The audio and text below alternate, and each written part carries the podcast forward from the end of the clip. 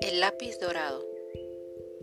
A un señor muy misterioso que tenía un lápiz le decían el señor del lápiz dorado y él estaba al parecer muy orgulloso de tenerlo. Mucho tiempo después vino a saberse, cuando el misterioso señor ya había muerto, que todos los libros que escribió solo en la oscuridad podían leerse porque la escritura de aquel lápiz dorado estaba hecha de luz. Mariano Silva y Aceves.